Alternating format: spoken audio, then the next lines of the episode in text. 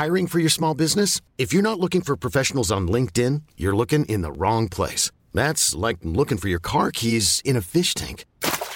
LinkedIn helps you hire professionals you can't find anywhere else, even those who aren't actively searching for a new job but might be open to the perfect role. In a given month, over 70% of LinkedIn users don't even visit other leading job sites. So start looking in the right place. With LinkedIn, you can hire professionals like a professional. Post your free job on linkedin.com slash achieve today. Bonjour à vous et bienvenue à tous pour Midi News. Au programme, Gabriel Attal veut débattre avec Marine Le Pen sur l'agriculture. Jordan Bardella dit que c'était avec lui que le Premier ministre devrait débattre. Et plus largement, comment comprendre cette proposition de Gabriel Attal alors que le président Emmanuel Macron estime que le RN n'est pas dans l'arc républicain? Alors avec nos invités, nous allons essayer de comprendre ces différences de position. Le RN qui sera bien présent à la cérémonie d'entrée au Panthéon tout à l'heure du résistant communiste Misak Manouchian. Jordan Bardella dénonce une volonté d'instrumentaliser l'histoire de la part du chef de l'État qui avait appelé le parti à ne pas être représenté. Confirmation ce matin, Jordan Bardella et Marine Le Pen y seront tout à l'heure. Et puis à Nîmes, un homme âgé d'une quarantaine d'années a été tué par balle. Il était à côté de, aux côtés de son véhicule et de son fils âgé de seulement 8 ans dans la voiture. La piste du règlement de compte et du trafic de drogue est privilégiée. Nous en parlons. Voilà pour le programme. En quelques instants, je vous présente nos invités, bien sûr. Et tout d'abord, place au journal. Bonjour à vous, cher Michael. Bonjour Sonia, bonjour à tous. Nous ne vous trahirons pas. Les mots de Gabriel Attal qui a donné ce matin une conférence de presse depuis Matignon. Le Premier ministre a tenté une nouvelle fois d'éteindre le feu de la colère des agriculteurs à trois jours de l'ouverture du Salon de l'agriculture. On l'écoute. Depuis trois semaines, avec mon gouvernement, nous n'avons pas cessé d'agir pour être à la hauteur de cette confiance avec un mot d'ordre. Nous ne mentirons pas, nous ne trahirons pas, nous serons au rendez-vous de ces responsabilités. Les agriculteurs qui ne lâchent rien, les blocages ont repris de, de, de plus belle, hein, notamment sur l'autoroute A62 entre Agen et Montauban. On va retrouver tout de suite notre envoyé spécial Jean-Luc Thomas à Castel-Sarrazin. Bonjour Jean-Luc. Euh, vous avez pu échanger à l'instant avec des paysans qui ont suivi attentivement la conférence de presse du Premier ministre. Oui, euh, des euh, agriculteurs euh, qui étaient une petite dizaine aux alentours de 9 heures pour écouter le Premier ministre.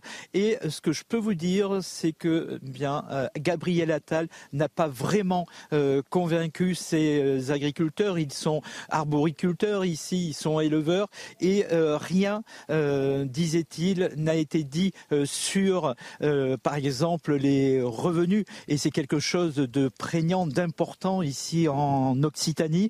Alors il faut euh, bien voir que c'était quelque chose qu'ils attendaient, qu'ils n'ont pas eu. C'est pour ça qu'ils sont revenus ici sur l'autoroute A62 qui était euh, bloquée euh, de, depuis hier, mais ils étaient partis cette nuit et ils s'étaient dit, ben, en fonction de ce que le Premier ministre allait dire, eh bien ils auraient pu partir. Et là, évidemment, eh bien ils sont restés, ils sont là et bien là et vont rester, disait-il, au moins jusqu'à au euh, début du salon euh, de l'agriculture. Je vous propose d'écouter un euh, des agriculteurs que nous avons rencontré ce matin avec Nathan Témine. Il manque des mesures euh, vraiment concrètes pour euh, les, zones euh, d'élevage de plaine parce que ils sont, on leur a sorti l'ICHN en 2018 et que l'élevage de plaine aujourd'hui souffre. On a besoin de mesures pour les céréales parce que ben, les céréales aujourd'hui avec 180 euros tonnes quand vous faites 5 tonnes de rendement, ça passe pas. Vous pouvez mettre tout bout à bout, ça passe pas. Financièrement, ça passe pas. Donc aujourd'hui, avec des mesures comme ça, comment les gens vont faire pour aller semer leurs champs Ils n'ont pas la trésorerie pour, pour acheter les les, les, produits, donc euh, ils sont obligés d'emprunter. Emprunter à 4 ou 5% fait ses intérêts, euh, derrière, ça fait de la trésorerie à moins sur nos exploitations. Quoi. Des, des agriculteurs qui sont euh, remontés et ils sont prêts à aller jusqu'à Paris, jusqu'au salon de l'agriculture. Deux ou trois bus sont déjà commandés ici dans le Tarn-et-Garonne. Merci Jean-Luc Thomas et les images de Nathan Temum pour CNews. Et puis ce soir, Missak Manouchian fera son entrée au Panthéon aux côtés de sa femme Mélinée. À 18h30, les cercueils remonteront la rue Soufflot. C'est Patrick Bruel qui ouvrira la cérémonie. Il lira la lettre d'adieu du résistant à sa bien-aimée. Le groupe Feu Chatterton entonnera ensuite l'affiche rouge de Léo Ferré avant le discours du président de la République. Voilà donc Sonia ce qu'il fallait retenir de l'actualité à midi sur CNews. Je vous dis à tout à l'heure. Merci Mickaël. À tout à l'heure évidemment pour vos rappels des titres. Pour l'heure, je salue nos invités autour de la table. Elisabeth Lévy, bonjour. Bonjour Sonia. Merci d'être là, directrice de la rédaction de Causeur. Nous avons Philippe Bilger. Merci Philippe. Euh, alors vous m'avez dit précisément comment vous présentez la bah, fois dernière. Magistrat honoraire, j'espère honorable et président de l'Institut de la parole, mais c'est un peu long. voilà, mais... Olivier D'Artigol, même chose. Ce serait bien que vous vous présentiez sans que j'ai à le faire. Ah, c'est nouveau. Aucun politique. Oui. Et puis euh, évidemment, euh, statutaire euh, de notre émission, tout comme Kevin Bossuet, monsieur le professeur, merci d'être là. Alors vous allez me permettre, me permettre, si vous le voulez bien, avant d'évoquer nos débats qui sont nombreux, importants sur le plan politique, de vous diffuser cet extrait que vous avez sans doute peut-être nos téléspectateurs ne l'ont pas tous vu, qui évoque CNews, cet extrait entre, ou ce débat entre Thomas Legrand et le journaliste aussi Étienne Gernel du Point. Regardez ce qui est dit. Cette question de, de vrai journaliste, Thomas, euh, euh je ne sais pas si, je sais pas, euh, voilà, je vous pose la question pour aller au bout. Mais honnêtement, euh, aujourd'hui, Sonia Mabrouk, elle vous entendrait, ou, ou Laurence Ferrari, elle dirait donc moi je suis pas une vraie bah, journaliste aux yeux de Thomas Legrand. Sonia Mabrouk passe son temps à inviter des confrères généralement du, de la bolosphère qui n'ont pas fait de, de, de, reportage. Elle passe son temps à inviter. Elle est intervieweuse le matin de politique. mais est-ce que d'Éric Raoult, de, de Onfray qui explique. Thomas, non, là, pour le coup, pour le coup, elle la classe politique. Est-ce qu'une seule chose justifie qu'on caporalise ces news Est-ce qu'une seule de ces choses-là répondez Je fiche de la mais non, mais c'est vous. Mais non, mais c'est fondamental ce débat. C'est extraordinairement dangereux ce qui est en train de se passer. Vous vous rendez pas compte Le cas CNews est, anecdotique. On CNews et même si, et même si l'Arcom euh, virait CNews de, de son canal hertien, CNews ferait un can, un, un, un, tabac, un, tabac sur euh, une chaîne YouTube. Il se débrouillerait très bien. Bien, alors, Monsieur Thomas Legrand, vous mettez en cause CNews et vous me mettez en cause nommément. Euh, affirmant à tort que je reçois certaines personnalités, dont le professeur euh, Raoult. Alors, il se trouve que je ne l'ai pas reçu, mais vous n'êtes pas, il est vrai, à un mensonge près. Et quand bien même, quand bien même l'aurais-je invité et l'aurais-je reçu comme tant d'autres confrères et, consoeurs dans différentes chaînes et sur différentes ondes, eh bien, je ne m'en excuserai pas et certainement pas euh, auprès de vous. Mais vous allez plus loin puisque vous mettez en doute mon statut de journaliste. Mais qui êtes-vous pour le faire ainsi? Qui êtes-vous pour parler ainsi? Et puis de quel magistère est-ce que vous vous exprimez? Avez-vous été nommé arbitre des élégances de notre métier, qui est ma passion depuis 20 ans? Mon numéro de carte de presse est le 107 434. Oui, je dois le donner aujourd'hui. Mais il semble qu'à vos yeux, ce soit plutôt un matricule, puisque votre seul but est de m'enfermer, de nous enfermer dans un cadre qui dépasse, semble-t-il, très largement vos compétences, vos capacités et vos facultés. J'ai travaillé auprès de différentes rédactions. Jeune Afrique en tant jeune journaliste pendant 7 ans, Public Sénat pendant 10 ans, Europe 1 13 ans, CNews depuis 7 ans.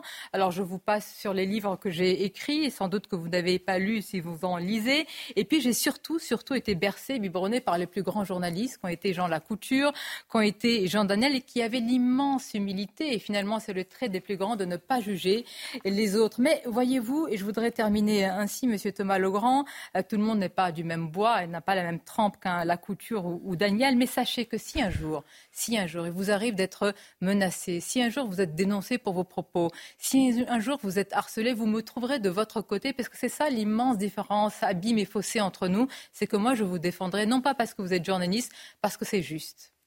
Non, mais... Je suis extrêmement surpris par... Euh, est-ce qu'il existe une autre profession dans le pays où aujourd'hui il y a autant de haine, d'acrimonie de manque de confraternité, quand bien même on peut débattre. Moi, ce que je sais, c'est que les responsables politiques de toute sensibilité, quand ils vont à la matinale euh, face à vous, ils sont obligés de travailler, de préparer l'émission. Merci. Euh, et ça se, ça se sait, ça se dit. Euh, et donc, vous n'avez absolument pas, Sonia, à rappeler votre pédigré, votre formation, votre compétence professionnelle par rapport à ce type d'attaque. Mais il se passe aujourd'hui dans le monde journalistique quelque chose d'extrêmement préoccupant. Bah, enfin, c'est pas, c'est pas tout à fait nouveau, cher Olivier. Ah, non, mais pardon. Philippe Gilgère, et je viens. Si j'ai le droit de tomber un peu dans la dérision, ma chère Sonia, j'avoue que c'est assez piquant de voir cet échange entre Léa Salamé et Thomas Legrand. Et je laisse de côté Étienne Gernel. C'est-à-dire, c'est assez fascinant et voluptueux de voir disputer et discuter par des gens qui n'ont rigoureusement aucune leçon à donner. Alors reconnaissons aussi que euh, Léa Salamé tente aussi de, rétablir, si je puis dire, le débat, je le reconnais. Je ne suis pas fanatique de son omniprésence. Mais je préfère respecter le travail des autres. Je voulais simplement préciser, parce que je trouve qu'attaquer sur le statut et ah les invités, un intervieweur, ce qui est le cœur de notre métier, je ne peux pas laisser faire. mais excusez-moi, Thomas Legrand, que je connais un peu, puisqu'il officie depuis fort longtemps si vous voulez, il a son rond de serviette à France Inter de toute éternité. Il, il, accuse en disant euh, il ne faut pas de reportage. Alors là, j'aimerais bien savoir la dernière fois qu'il a fait un reportage, ce cher Thomas, et ses papiers dans l'IB, si vous voulez, sur de la pure idéologie. Franchement, euh, je veux dire, moi, moi, je suis comme vous. Si vous voulez, c'est ça qui est dingue, c'est que moi, je vous assure, je me battrai ah ben, pour les gens qui ne pensent pas comme moi. Pour vous recevoir ici très souvent, à chaque fois, vous nous surprenez par des positions où vous, euh, vous soutenez ceux, même, euh, j'allais dire, avec lesquels vous n'êtes pas d'accord, et surtout ceux-là, quand ils sont mis en difficulté. Mon ami Alain Finkielkraut dit que je suis trop pluraliste. Moi, je pense que c'est le sel de la vie. Mais si vous voulez, je suis quand même. Euh, c'est pas très nouveau. Ça fait une vingtaine d'années que ce sont les journalistes les plus grands demandeurs et pourvoyeurs de censure. Avant, la censure venait de l'État, du roi, de l'Église, des puissances. Aujourd'hui, la censure vient de gens pleins de bonnes intentions qui pensent qu'ils détiennent les clés du bien. Et comme ils détestent argumenter, parce qu'en plus il y a quand même une petite baisse du niveau, si vous voulez, parce que euh, la confrontation des idées à la loyale, c'est ça notre métier. C'est ça l'espace public, c'est ça la discorde civilisée. Eh bien, comme ils ne veulent pas discuter, si vous voulez, ils disqualifient. Mais c'est là les leçons, si vous voulez, en plus de gens quand même qui ne se confrontent pas tous les jours à la, contradiction, excusez-moi, franchement, rigolo. moi, je suis extrêmement choqué par rapport à ce qui se passe aujourd'hui en France, où on essaye de censurer, où on fait la chasse à l'homme, où on s'en prend évidemment aux journalistes, aux chroniqueurs, aux invités en les enfermant dans la case d'extrême droite. La vérité, c'est que Thomas Legrand ne vous arrive pas à la cheville. Non, Sonia, ah si, je le pense. Moi, ah non, mais je, le pense. Pas être dans les comparaisons des hiérarchies. Je, le pense vraiment parce que là, il n'agit pas comme un journaliste. Il agit comme un petit commissaire politique. Ce n'est pas son travail que je juge. C'est comment il s'exprime, comment il s'en prend à une consoeur, et en plus, Sonia, il s'en prend à votre honneur, à votre légitimité, à votre professionnalisme. Et c'est pour ça que je dis qu'il y a un manque d'éthique qui est manifeste, et moi, je trouve ça très grave d'un point de vue démocratique. En plus, juste préciser qu'il est autorisé de critiquer CNews. Mais, mais il est autorisé de critiquer tout le monde, évidemment. tout le monde peut critiquer CNews. La question là, c'est une mise en cause raisonnable. une mise en cause des. D'autant plus que j'ai eu l'occasion d'être sur un même plateau sur le service public et sur France Télévisions à l'invitation de Léa Salamé à côté de Monsieur Legrand, qui m'a salué tout en avec beaucoup de courtoisie et de gentillesse et qui m'a pas dit un mot de tout cela. Moi, je préfère qu'on me dise les choses en face et qu'on puisse en débattre, que ce soit, j'allais dire, les yeux dans les yeux et franc du collier. C'était avant si vous voulez que tout d'un coup, tout le monde, ce, soit la panique au quartier général. Je crois que c'est vous qui avez dit ça, Kevin, ou Philippe? Il y a un vent de panique hein, derrière ah, bah cette affaire. Alors écoutez, Allons sur les sujets aussi qui nous concernent aujourd'hui. Beaucoup de choses à dire sur les agriculteurs, mais pas seulement. Alors, sur aussi euh, les positions du couple, du duo exécutif Emmanuel Macron et Gabriel Attal. Mais quel Macron ah, lundi, de mardi, Semaine A ou semaine B Bon, en tous les cas, je vous rappelle l'historique, si je puis dire. Jordan Bardella avait proposé à Gabriel Attal un débat dans le cadre des européennes. Mais le Premier ministre préfère porter le fer avec Marine Le Pen, qui refuse, elle, en affirmant que ce n'est pas son rôle. Écoutons à ce sujet, vous allez me dire ce que vous en pensez, le président du RN lors de la grande interview ce matin. D'après euh, les mots de la Macronie, comme une arme anti-Bardella pour les élections européennes. Alors il faut que Gabriel Attal vienne débattre avec moi. Il n'est pas tête de liste européenne comme vous. Il a été, et vous le savez, il a été mis en place précisément à cinq mois des élections européennes pour tenter de sauver, de sauver, non pas le soldat, mais le camp Macron lors de ces élections européennes. Moi, je lui ai proposé de débattre. Pour l'instant, il ne souhaite pas débattre euh, avec moi. Donc, euh, euh, il faut être cohérent. Il faut qu'il accepte de venir débattre avec moi. Un certain nombre de propositions ont été faites par les chaînes de, de télé. Et je pense que c'est l'occasion de confronter une vision de la société. Marine Le Pen débat avec le président de la République qui a été son adversaire à deux reprises lors de l'élection présidentielle. Vous estimez que ce n'est pas du, du niveau J'estime que Gabriel Attal doit assumer ses responsabilités. Voilà. Il a été envoyé pour euh, euh, tenter d'éviter un accident électoral, ça semble très mal parti, mais tenter d'éviter un accident électoral au camp de la majorité présidentielle. Pourquoi refuse-t-il de débattre avec moi? Bien, et je salue d'abord Thomas Bonnet. Merci d'être avec nous, notre journaliste politique. Il y aura beaucoup de choses à dire sur cette séquence, mais écoutons tout d'abord tous ensemble Gabriel Attal, tout à l'heure, qui a parlé surtout évidemment euh, d'agriculteurs, mais qui a répondu à la question sur le débat. Alors, il affirme que euh, Marine Le Pen a peur, a peur euh, de se confronter à lui. Moi, je crois à la clarté du débat démocratique. C'est pour ça que j'ai proposé ce débat, pour que Mme Le Pen puisse nous dire quelle est sa, vision et qu'elle puisse aussi s'expliquer sur ces changements de pied incessants, mais qu'on connaît sur le nucléaire, sur d'autres sujets, euh, vis-à-vis de nos agriculteurs. Je constate qu'elle ne veut pas.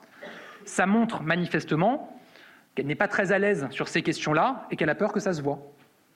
Euh, pour la proposition, moi j'ai jamais eu de problème euh, par le passé à débattre avec Jordan Bardella. J'ai dû débattre six fois avec lui pendant la campagne présidentielle. On était tous les deux plus ou moins porte-parole de nos candidats pendant la présidentielle. Mais vous l'avez dit, il est tête de liste pour les européennes et président de son parti. Je ne suis ni tête de liste pour les européennes, c'est peut-être une annonce que je vous fais, ni président de mon parti. Je suis Premier ministre. Madame Le Pen est présidente du premier groupe d'opposition au Parlement. À ce titre-là, c'est avec elle qu'il est légitime que je débatte. Mais encore une fois, je pense qu'elle n'est pas très à l'aise sur le fond par rapport à tous ces changements de pied. Elle a peur que ça se voit. Et donc, elle refuse le débat, ce que je regrette. Je suis impatiente de connaître vos réponses. Après le rappel des titres de Michael. Tout de suite. les agriculteurs ne lâchent rien. Les actions coup de poing et les blocages ont repris sur l'autoroute A62. La circulation est actuellement coupée entre Agen et Montauban car du fumier, du lisier et des palettes jonchent le bitume. La France n'est plus le seul pays d'Europe touché par les manifestations de paysans. C'est le cas de la Belgique, de l'Italie ou encore de la Grèce, où plus de 8000 agriculteurs protestent actuellement à Athènes contre la hausse des coûts. Ils ont garé leurs tracteurs devant l'Assemblée. Et puis les témoignages des victimes du 7 octobre archivés pour ne pas oublier. Plusieurs dizaines de témoignages au total de personnes présentes sur les lieux du drame. Leurs paroles seront conservées à la Bibliothèque nationale d'Israël comme preuve historique de l'attaque sans précédent du Hamas. Alors, qui doit débattre avec qui, Philippe Bilger euh, J'ai bien conscience que cette volonté de débattre avec Marine Le Pen de la part de Gabriel Attal, c'est une manière de la banaliser. Et évidemment, je trouve que l'argumentation du Rassemblement national est très pertinente lorsqu'il dit qu'en réalité, euh, Gabriel Attal était une arme anti-Bardella et donc il est cohérent que le débat se déroule entre eux. Mais pour continuer dans mon registre parfois un petit peu euh, sympathique à l'égard de Gabriel Attal, celui-ci, je le sens en permanence écartelé entre ce qu'il a de meilleur et de différent par rapport au macronisme médiocre et en même temps il est tenu un petit peu de s'inféoder à une sorte de discours unique et c'est pas facile pour lui. Mais cher Philippe, oh. vous dites que c'est peut-être une stratégie pour banaliser Marine Le Pen. Si on prend euh, l'autre côté, euh, comme un Janus, l'autre visage, c'est peut-être aussi une stratégie pour se monter la marche et euh, se présenter comme un, potentiel euh, candidat à la présidentielle. On peut avoir l'autre lecture. Quant à, euh, il n'y a pas aujourd'hui de tête de, il n'y a pas d'incarnation macroniste pour l'élection européenne. Ils n'ont pas de tête de liste. Qui, qui, préside aujourd'hui et dirige Renaissance? C'est toujours Monsieur Séjourné? Oui. Bon, voilà. Alors bon, que M. Séjourné. Vous nous avez posé une colle, là. On s'est tous regardés pour être sûr. Il y a deux secondes d'hésitation. C'est vous dire où en est véritablement euh, euh, le, bloc central et, le macronisme. Et il est vrai, euh, il a été présenté comme l'arme anti-Bardella au moment de sa nomination. Donc il pourrait très bien y aller. mais par ailleurs, par ailleurs c'est quand même assez drôle, juste un mot, de l'entendre. parler des changements de pied de Marine Le Pen quand son président change de pied, lui, ça devient du, cloche-pied, là. Si vous il joue à la marelle. Donc, donc franchement, là, il se, moque un peu de nous. Oui, Marine Le Pen a changé sur un certain nombre de sujets, c'est vrai, mais pas avec un tel rythme. Mais ce que je pense les téléspectateurs et nous tous, on a envie de comprendre, Thomas Bonnet, est-ce que vous pouvez nous éclairer Ce qui est parfaitement incompréhensible et lisible, c'est un président qui affirme que le RN n'est pas dans l'arc républicain. Je vous rappelle quand même, il y a quelques mois, qu'il avait dédié sa première, vraiment euh, sa première ministre sur ce sujet. Rappelez, rappelez-le euh, cet épisode, Thomas. Euh, rappelez à l'ordre Elisabeth Borne au Conseil des ministres en disant qu'il ne, fallait pas, ne fallait pas attaquer le Rassemblement national sur le plan de la morale, mais sur le plan des idées. Pour nous dire donc maintenant, euh, dans les colonnes de l'humanité, qu'il faut euh, que le, que le Rassemblement national n'est pas dans l'arc républicain, sans jamais d'ailleurs nous avoir jamais défini ce qu'était cet arc républicain Et puis maintenant, vous avez Gabriel Attal qui réclame un débat contre Marine Le Pen, c'est qui, de fait, l'inclut à nouveau dans l'arc républicain. Bah, il a dit que le 9 février, dans les marches d'une manifestation à Nantes, le président avait dit mais il faut normaliser absolument nos relations avec le, RN. Euh, c'est plus de l'adaptation au réel, c'est, comme le dit très bien Elisabeth, c'est un reniement chaque jour. les choses sont parfois tellement simples. Hélas, en, en politique, on approche d'une élection. Il n'aime pas qu'on s'est mais, mais, je vous assure, mais c'est tout. D'accord, on n'a pas perdu toute mémoire. ce qu'on fait trop simple, ça lui impose de l'action. Le plus grave, c'est qu'on a encore un Emmanuel Macron qui est sans vision. Je ne sais toujours pas ce qu'il pense. Et en plus, il adapte son discours par rapport aux personnes à qui il s'adresse. Vous voulez dire qu'il a dit ça à l'humanité parce que c'est l'humanité En 2019, il fait une interview avec leurs actuels, avec un positionnement très droitier. Là, il fait une interview à l'humanité avec un positionnement très gauchiste. Je trouve ça incroyable. Vous avez un petit pied, dirons-nous. Il y a du mou. Hein. J'ai lu l'interview, mais c'est quand même grave qu'il n'y ait aucune vision. et surtout, les propos qu'il avait tenus à Brut avaient aussi été très ah, différents. Et Gabriel euh, Attal a dit quelque chose des, autres très juste. Il a dit l'arc républicain c'est l'Assemblée nationale. Ce sont, c'est l'hémicycle. Ce sont les élus du peuple. D'ailleurs, juste, je viens de comprendre grâce à vous. Je vais vous expliquer. En fait, je viens de comprendre. Ah. Le problème d'Emmanuel Macron, c'est pas de savoir si Le Pen est dans le, tout ça, c'est pas important. Ce qui compte, c'est de Kikiner, dans Kikiner, chercher le mot poli, euh, dans Kikiner, son Premier ministre. Donc il y a quelques semaines, c'était Madame Borne.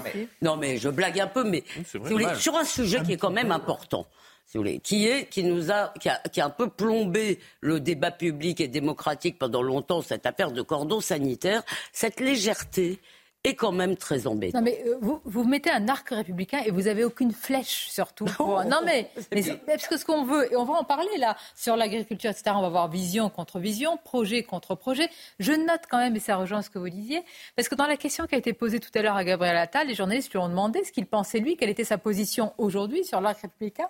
Il n'a pas voulu répondre. Oui. Donc il est en parfaite, il n'assume probablement pas ce qu'a dit le, président. C'est un Premier ministre empêché.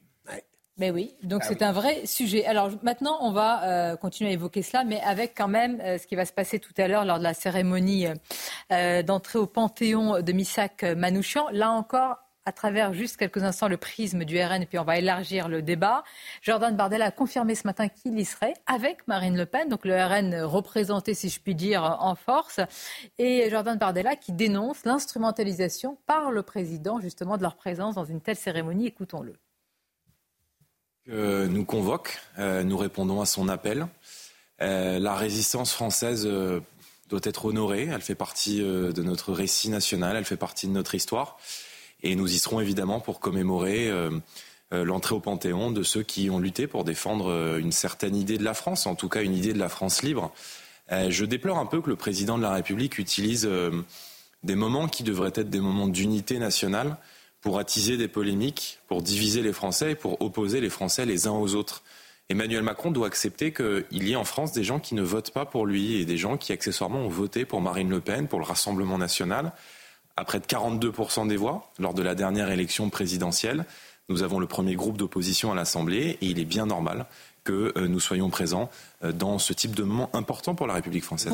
Alors ça c'est important. On va marquer une pause et avoir vos différents euh, avis. Vous serez tout à l'heure à la cérémonie et ça va être quelque chose de très important et d'émouvant évidemment eu égard à votre parcours et à vos convictions, Olivier Ticol. Est-ce qu'un président de la République garant de l'unité de la nation peut dire à un parti qui reprend des millions de Français de ne pas être présent au nom de la décence? La décence, vous essayerez aussi de me la définir comme l'arc républicain. Après la pause. Eh ben, c'est pour ça que tout le monde vous attend. À tout de suite. Merci d'être avec nous. Un président de la République devrait-il dire ça à propos de la présence du RN lors de la cérémonie d'entrée au Panthéon de Missak Manouchian? On va en parler dans quelques instants après votre rappel des titres, Michael. L'urgence à trois jours du salon de l'ouverture du salon de l'agriculture. Gabriel Attal tente une nouvelle fois d'éteindre la colère agricole. La souveraineté agricole est notre cap, a-t-il déclaré ce matin lors d'une conférence de presse. Tout comme ceux de France, d'Italie ou encore de Grèce, les agriculteurs espagnols se mobilisent à leur tour. Ils convergent des quatre coins du pays en direction de Madrid et prévoient de manifester devant le ministère de l'Agriculture. Et puis à quai, depuis un mois, les pêcheurs du golfe de Gascogne peuvent enfin reprendre le large. Ils étaient sous le coup d'une interdiction destinée à protéger les dauphins. Malheureusement, peu de bateaux sont finalement sortis ce matin car le mauvais temps a contrarié la reprise de la pêche de la République garant de l'unité de la nation invite un parti politique dont tout le monde a le droit évidemment de ne pas partager les, idées à ne pas venir. Quel message envoie-t-il aux millions d'électeurs de Marine Le Pen? Vous serez présent à cette cérémonie euh, tout à l'heure, euh, cérémonie qui sera évidemment très très importante avec beaucoup de symboles, d'émotions. Est-ce que par exemple pour vous, la présence du RN est gênante? C'est pas un sujet pour moi. Je vais peut-être vous surprendre, mais je vais vous dire que des familles euh, ont demandé aux représentants du Rassemblement national de ne pas venir. On avait évoqué la jurisprudence Badinter. Je pourrais vous dire que je ne pense pas le Rassemblement national très sincère euh, sur le fond, parce que je n'ai pas souvenir d'un dirigeant du RN, je ne vous parle même pas du FN, ayant eu un propos public concernant Misak et Méliné Manoukian, un propos public sur euh, la résistance euh, étrangère et communiste. Je ne pense pas que dans les écoles de cadre du RN, on commence par la lecture de la lettre de Misak à. Mais je referme ça en disant que ça n'est pas un problème pour moi. Euh, ils font partie des corps constitués. ils ont un groupe à l'Assemblée nationale. C'est un parti légal. Je ne crois absolument pas que celles et ceux qui veulent combattre sur le plan idéologique le Rassemblement national peuvent obtenir un quelconque résultat en allant sur ce type euh, de, terrain. Euh, la question du jour, c'est qu'il a fallu attendre 80 ans pour que les portes du Panthéon s'ouvrent à la résistance étrangère et communiste. Ça, nous Pour sommes moi, il n'y a pas d'autre sujet Alors, la résistance étrangère, parce que euh, Misak Manouchian, c'est le symbole du patriotisme et et, et, des résistants étrangers qui ont tant fait pour notre pays. Et c'est pour ça que certains disent le Rassemblement national ne devrait pas y être compte tenu de ce symbole par rapport à ces résistants étrangers. Il y avait déjà Joséphine Baker euh, qui était aussi, elle est morte française bien sûr, mais elle est quand même arrivée en France comme euh, américaine et elle était également résistante. Donc euh, c'est pas la première fois qu'on honore des, des, résistants étrangers. Mais là on parle plutôt de l'aspect rassemblement. Moi je suis, bon je suis d'abord je déteste ces exclusives. J'ai dit aussi, autant, si vous voulez, dans le, le, cas de Robert Badinter, on est encore dans le temps du deuil privé. Maintenant, Missak Manouchian et les 23 appartiennent à notre histoire, à tous, et je ne sache pas qu'on puisse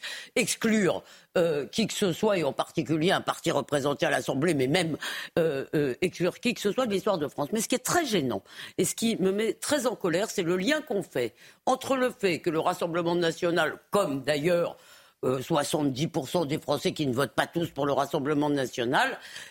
Donc entre la politique du Rassemblement national ou ses volontés de, réguler, d'arrêter euh, drastiquement l'immigration et qui serait contradictoire avec le fait d'honorer Misak Manouchian. J'en ai marre, si vous voulez, de ce bidonnage, de cette tapabulation qui fait que réduire l'immigration, ça veut dire que vous êtes raciste. Et la une de Libé hier, je finis vite, aux Français, aux étrangers, la France enfin reconnaissante, qui donne l'idée que nous sommes un pays de racistes, ingrats, xénophobes, qui n'ont jamais honoré qui que ce soit, je leur dis allez voir le monument au parc de Saint-Cloud, par exemple, au bataillon Lafayette des Américains qui sont venus se battre avant l'entrée en guerre de l'Amérique. Avant. Eh avant. Mhm. Et je veux dire, allez voir tous les monuments où on rend hommage à des étrangers et les légionnaires. Qui sont-ils? Ah. Sont alors, dites-le, dites-le. Ah non, mais parlons-en, mais dites-le aussi.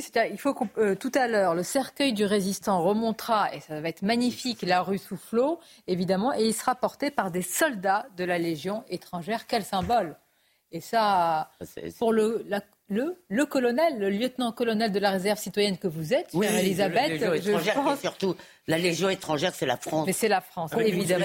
Telle qu'on voudrait Avec une spécificité concernant Misak Manoukian, contrairement à Joséphine Becker, c'est qu'il a demandé par deux fois sa naturalisation et qu'elle a été refusée. Et la seconde fois, il était emprisonné car communiste et le Parti communiste était interdit après les décrets d'Aladier. Il a demandé euh, à pouvoir sortir pour aller se battre sur le front. J'ajoute euh, par, rapport à ce qui est dit contre le RNSA, l'avis du professeur et votre avis m'intéresse aussi, Philippe Bilger. Certains ont dit mais regardez, c'est pas par un parti qui a été fondé autrefois par des, euh, des, des vichistes, évidemment. Bah oui, mais ça, a, été dit. Il n'y avait pas que des vichistes. Alors et là, c'est une vraie question sur la résistance, parce qu'on rappelle beaucoup les figures résistantes de gauche et les figures résistantes de droite. Ben, elles, étaient très, elles étaient Pourquoi on oublie toujours de les rappeler, celles-là? Mais parce qu'il y a une instrumentalisation de l'histoire. Et au début de la résistance, il y a beaucoup de royalistes, par exemple, qui se sont mis à lutter ah euh, directement contre le régime nazi et contre, euh, contre Vichy. Donc, à un moment donné, il faut être juste. Et surtout, moi, ce qui me choque là-dedans, c'est que l'histoire de France appartient à tous les Français. On n'a pas à exclure certains Français de cette mémoire collective. évidemment qu'il existe une concurrence mémorielle évidemment, qui a parfois une instrumentalisation de la mémoire, mais il est président de la République, il est garant euh, de nos institutions. Et puis, cette manière, finalement, de nier l'existence d'une partie des Français. Au second tour de l'élection présidentielle, il y a plus de 13 millions de Français qui ont voté pour Marine Le Pen. Écoutez ce qu'il dit, moi, ça m'a effaré. Il dit qu'il ne faut pas voter les grands textes avec des gens de LFI ou des gens du RN, c'est-à-dire qu'il s'assoit sur la représentation nationale alors qu'il est censé être le garant notamment de l'unité nationale. Je pense qu'il n'est pas dans son rôle. Et moi, ce qui me choque, c'est l'instrumentalisation de l'histoire. Jordan Bardella, ce matin, sur votre plateau, l'a rappelé quand il va à Oradour-sur-Glane, peu un peu, peu avant la présidentielle, pour fasciser le RN. Moi, je trouve ça scandaleux. Et dernière chose que j'aimerais dire aussi, il, dit qu'il est celui qui lutte contre le Rassemblement national. Mais depuis qu'il est au pouvoir, le Rassemblement national n'a jamais été aussi haut. Son mépris, cette manière de fasciser, cette diabolisation, ça ne fonctionne plus. Et pour moi, il est l'artisan de celui, il est l'artisan qui a fait monter le plus le, Rassemblement national. Dans voudrais, alors ça, sur le plan politique, on va en parler. Il y a quelque chose. Est-ce que vous avez remarqué dans cette interview à l'Humanité, parce qu'il faut lire il faut lire l'humanité comme tous les journaux. si, si, euh, il faut. Est-ce que vous avez noté la phrase Si, si, bien sûr ah, qu'il faut lire l'humanité. Il y a de très bons papiers. Ça m'a chiffonné qu'il cogne sur le Rassemblement national dans l'humanité. Mais est-ce que vous avez vu la question qui a été posée pour qu'il y ait sa réponse? Parce qu'on a tous vu sa réponse, mais est-ce que vous avez lu l'interview véritablement? En fait, la question est tournée en disant est-ce que les héritiers, en gros, euh, de, bah, du nazisme peuvent être présents? Moi, je ne sais pas, président de la République, à tous les mois, je dis euh, est-ce que vous pouvez être un peu plus nuancé et répondre Il ne l'a pas fait. Alors que dans tout le long de l'interview, sur certaines choses où il n'est pas du tout d'accord avec les questions de l'humain, il dit non, mais je ne suis pas d'accord, non, mais attendez, vous ne pouvez pas dire ça comme ça. Mais là, il laisse faire. On pourrait discuter d'ailleurs, euh, même sur le plan non, mais les journalistes ne sont pas orientés, on le sait. On pourrait discuter, euh, Sonia, sur le plan historique, tout ce qui concerne la résistance communiste. Mais il ne s'agit pas de faire preuve d'indécence ici, surtout à côté d'un communiste à visage humain.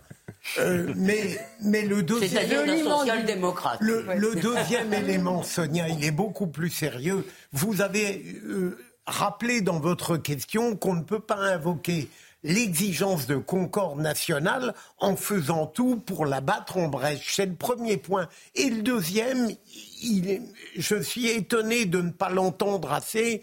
On ne cesse de répéter qu'en matière historique et politique, l'important n'est pas de savoir d'où l'on vient, mais où l'on va. Et j'ai l'impression qu'à l'égard de Marine Le Pen et Jordan Bardella, il y a une sorte de frustration extrême de la part de leurs opposants à les voir rejoindre sur le plan historique la cause juste et pertinente, au fond, d'avoir quitté les délires historiques de Jean-Marie Le Pen pour arriver à une forme de normalité qui est insupportable parce qu'évidemment, on n'a plus de grains absurdes à moudre. On est condamnés à la discussion politique et ça, ils ne le savent pas faire. Alors, vous n'avez pas les mêmes arguments. la, conclusion de Philippe ah, c'est magnifique. Magnifique, bravo. On peut questionner la sincérité quand même. De Philippe qui Ah non, jamais. jamais je n'interrogerai la sincérité de, Philippe. Mais, même, Olivier. mais on peut questionner la sincérité parce que l'entreprise de normalisation, je la vois, et elle est menée euh, euh, assez, assez habilement et à rythme soutenu. Reste que je maintiens ce que je vous ai dit tout à l'heure. En termes de sincérité, j'aurais aimé m'appuyer sur une antériorité d'intervention de dirigeants du RN actuel sur ces sujets. Non mais écoutez, Olivier, là c'est une réalité. Vous pouvez pas écouter. La question est de savoir si Marine Le Pen et Jordan Bardella et les autres aujourd'hui ont un lien, peuvent être considérés comme des héritiers de Vichy. Déjà, il y avait des, des ex-collabos à la fondation du Rassemblement national. Front national. Il y avait euh, Front national, pardon. Je voulais juste rappeler sur la résistance parce que c'est complètement dingue cette histoire de la résistance qui aurait été de gauche. Mais le général de Gaulle, il vient de quel c'est quoi son histoire politique au général de Gaulle, franchement? Sa mémoire a été honorée. Évidemment, mais il vient pas de la gauche. mais, mais tellement. Mais je disais souvent, Daniel Cordier, il est vraiment de droite. Il a toujours dit. Il est, enfin, il n'y a, même pas de débat en réalité. Mais d'avoir besoin de le rappeler aujourd'hui qu'il y avait des grandes figures de résistance droite. Ce que je veux simplement vous dire, c'est que le, temple républicain s'est ouvert à cette ah sensibilité-là. Ah là, c'est une, injustice qui est réparée. Bien sûr, mais par rapport au Rassemblement national, on a là affaire à un système qui parce qu'il y a une partie de la gauche qui n'existe que dans la diabolisation de l'adversaire. Et là, on a vu le Rassemblement national participer à cette fameuse marche contre l'antisémitisme. Donc c'est compliqué maintenant de les traiter d'antisémites. faut être juste. En effet, en 1972, lorsque le Rassemblement, le Front ah National a été créé, il y avait des antisémites. Moi, je pense que Jean-Marie Le Pen était, est antisémite. Et moi, ça me pose problème. Mais Marine Le Pen a quand même viré son père de son parti. Elle a fait le ménage. Et aujourd'hui, quand j'entends les élus du Rassemblement national, je ne vois pas une once d'antisémitisme. Même mieux, je crois que ce sont ceux qui dénoncent le plus l'antisémitisme qui, qui provient notamment de l'islamisme. Donc, à un moment donné, il faut être juste. Thomas Bonnet, c'est vrai que là, on a du mal, véritablement. C'est à vous de rassembler tout ce qui vient d'être dit. Là, voyez, non, mais, voyez, juste. Là où je, rejoins Kevin, c'est que c'est vrai que donner des bons ou des mauvais points quand on est le président de la République, on a parlé de la notion d'arc républicain dont on n'a pas tellement compris ce qu'elle voulait nous dire. Aujourd'hui, être le physio, entre guillemets, des euh, personnalités politiques qui ont le droit ou non d'entrer à des hommages. Je trouve que c'est vraiment le videur de boîte de nuit? Oui, c'est ouais, c'est ça. C'est pas le rôle du, du, président de la République qui est le garant de l'unité nationale. 13 millions de Français qui ont voté pour le Rassemblement euh, national.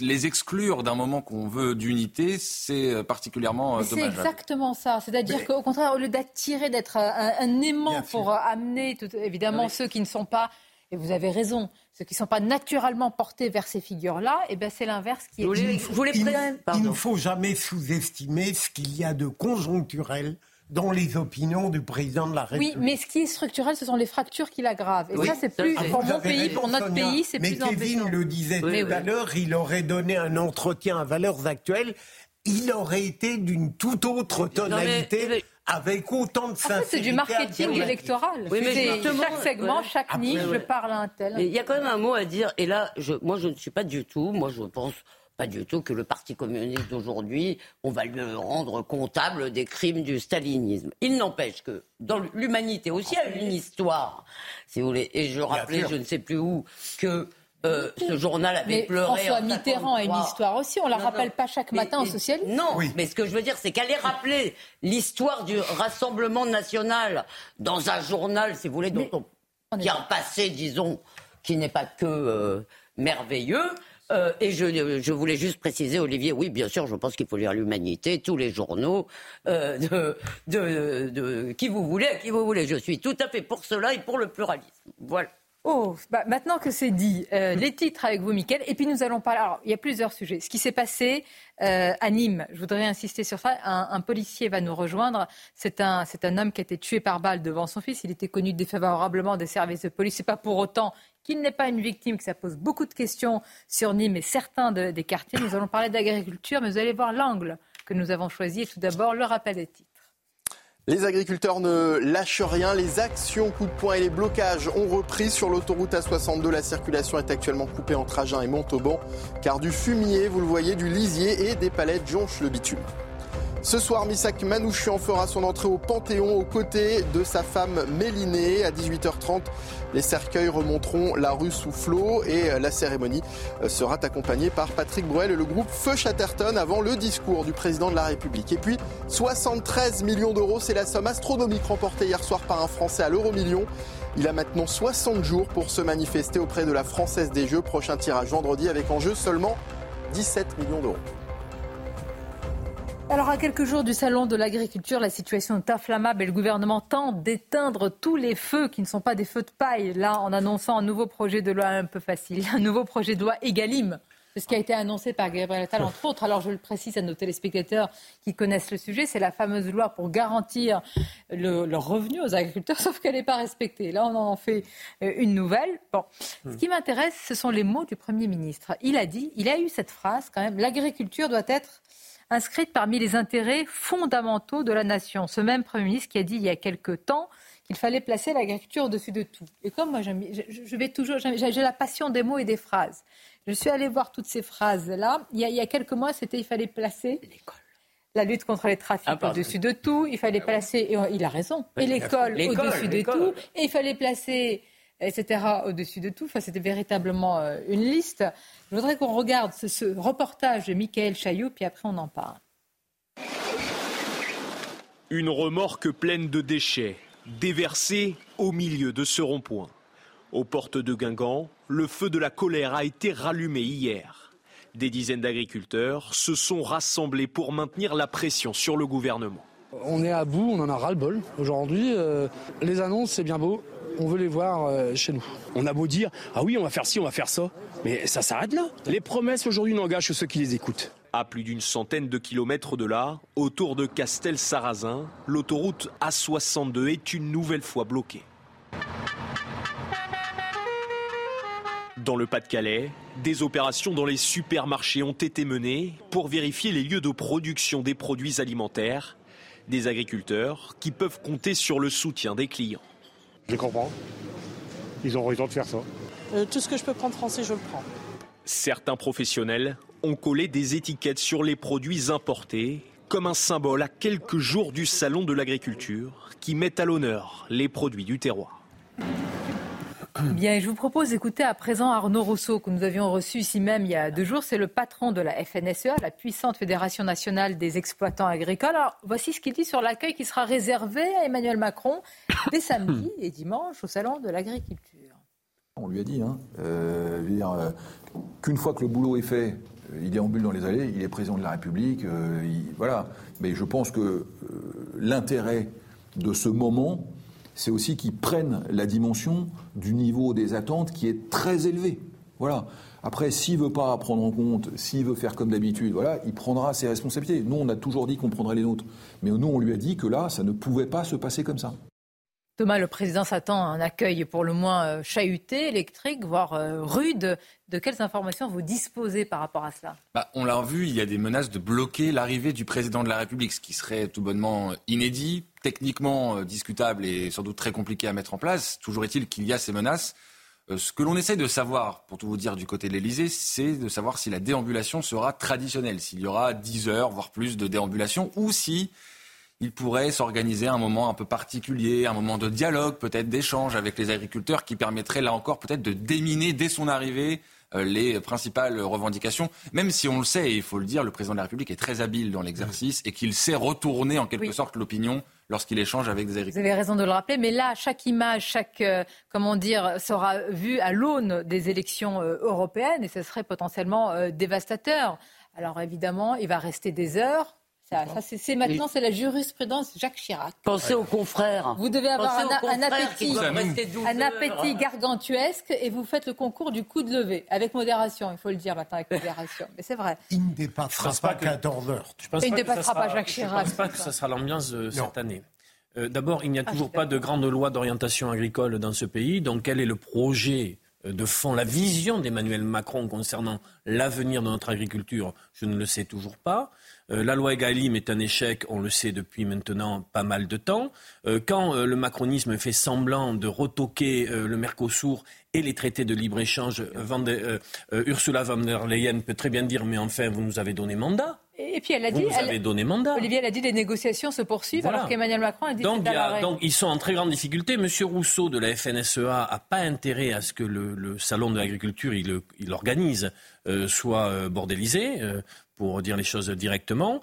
Euh, Emmanuel Macron peut très bien faire, ils ont cette stratégie du storytelling où c'est tendu, mais au final, ça se passe bien en préparant euh, une petite déambulation, en faisant en sorte d'aller là où ça va bien se passer. Mais je peux vous dire, et c'est vrai en Pyrénées-Atlantiques, que le mouvement euh, reprend. Il reprend à la base et avec des paysans qui posent la question de leur existence, de leur, de leur, de leur survie. Et Olivier, et qui ont eu l'impression d'être un peu lésés ah là euh, ces derniers temps, alors que le mouvement a été suspendu. Je précise juste une chose. Je pense qu'au salon de la culture, je suis pas devin, mais je pense que ça sera euh, peut-être rude comme accueil électrique, mais plutôt de bonne tenue, parce que les, les agriculteurs ne sont pas des zadistes. Hein. Ils ne vont pas transformer le salon en ZAD. c'est une vitrine pour les familles, les Français. C'est quand la colère est nourrie de désespoir et que c'est l'existence même d'une exploitation de vie la filière bovine, par exemple, dans mon département, qui font que du lait, c'est extrêmement difficile.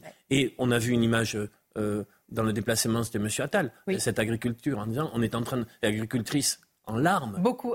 Une dignité. Mm. Formidable. Une dignité, cette éleveuse. Écoutez un agriculteur après le discours euh, ce matin de Gabriel Attal et vous réagissez, Philippe Bilger. Il manque des mesures euh, vraiment concrètes pour euh, les, zones euh, d'élevage de plaine parce que ils sont, on leur a sorti l'ICHN en 2018 et que l'élevage de plaine aujourd'hui souffre. On a besoin de mesures pour les céréales parce que ben, les céréales aujourd'hui avec 180 euros tonnes quand vous faites 5 tonnes de rendement, ça passe pas. Vous pouvez mettre tout bout à bout, ça passe pas. Financièrement, ça passe pas. Donc aujourd'hui, avec des mesures comme ça, comment les gens vont faire pour aller semer leurs champs Ils n'ont pas la trésorerie pour, pour acheter les les, les, produits, donc euh, ils sont obligés d'emprunter. Emprunter à 4 ou 5% fait ses intérêts, euh, derrière, ça fait de la trésorerie à moins sur nos exploitations. Quoi. C'est une question de survie, d'ailleurs, pour les agriculteurs et pour notre pays, la France. Euh, évidemment, ils ne représentent peut-être que 390 000 personnes dans notre pays, mais ils en représentent l'âme. Philippe Bilger. Tout à l'heure, Sonia, vous avez évoqué un problème qui est presque un problème de méthode politique. Vous avez euh, énoncer le nombre de priorités qui sont formulées par le gouvernement. Et évidemment, on aurait tort de les tourner en dérision puisque chacune de ces préoccupations est fondamentale. Ce qui me paraît ensuite discutable, c'est que euh, sur le plan politique, le gouvernement euh, devrait être contraint d'en prioriser certaines sur le plan de l'action et il ne le fait pas de sorte qu'on a un immense vivier de promesses, mais on n'a pas une action qui Vous avez raison, pourquoi? Parce que les crises sont multiples, que les feux s'allument partout et qu'on répond du tac au tac sans une vision de long terme. Juste après la pause, pensez-vous? on aura du temps. Alors, des hiérarchies, en tous les cas, il y en a une qui a été faite, mais sur euh, le terrain, les réponses ne sont pas là. La lutte contre l'insécurité, les trafics de drogue. Mais là, l'insécurité, là, c'est une hyper-violence. Hein. On va parler de ce qui s'est passé à Nîmes avec cet homme qui a été tué par balle devant son fils. À Nantes, vous emmènerez à Nantes où des sans-papiers multirécidivistes ont été remis en liberté. Ah oui, incroyable. Non, Incroyable et autant de bombes à fragmentation, je trouve, dans l'opinion publique. 21, 22 ans, hein, c'est pas des tout petits. Hein. On en parle dans quelques instants, à tout de suite. Merci d'être avec nous à Midi News, la suite de votre émission. Beaucoup de sujets à, vous soumettre, dont ce qui s'est passé euh, à Nîmes avec cet homme qui a été tué par balle devant son fils dans le quartier du Chemin Bas.